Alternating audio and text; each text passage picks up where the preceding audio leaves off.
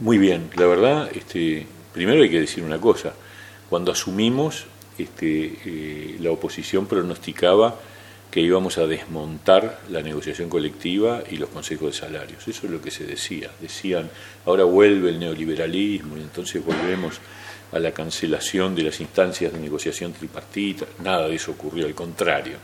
En menos de dos años tuvimos dos rondas salariales. Una, la octava, que fue corta porque estábamos en un momento de alta incertidumbre, en la que además hubo un acuerdo tripartito firmado este, en julio del, 20, este, donde firmó el PCNT, las cámaras empresariales y el Ministerio de Trabajo, y una siguiente ronda, la novena, que fue una ronda con 200 mesas abiertas, que laudó el, salario por dos años para 650.000 trabajadores, y en la enorme mayoría de los casos, más de tres cuartas partes, fue por acuerdo de partes. Acuerdos bipartitos o tripartitos, pero acuerdos de parte siempre. O sea que nosotros terminamos muy satisfechos, estuvimos facilitando un proceso de negociación que no se puede decir que sea que haya sido más que un éxito.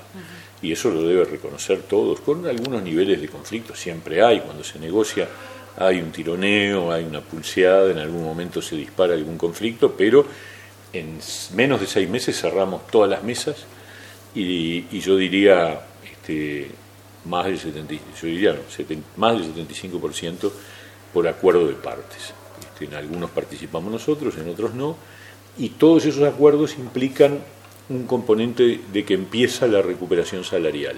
O sea, la octava ronda terminó con caída del salario real, la novena es una, una pauta de, de salarial que acompaña la inflación, tiene cláusulas gatillos si la inflación se dispara, pero además tiene un componente de recuperación garantizado y nosotros tenemos el compromiso firme de que en el transcurrir de este periodo de gobierno podamos volver al nivel del salario real prepandemia, es decir, cuando asumimos eh, el gobierno. Eh, para finalizar, imaginemos que es 28 de marzo, sea cual fuere el resultado, ¿cómo lo, mm, digamos, ¿qué peso puede tener para la, para la coalición?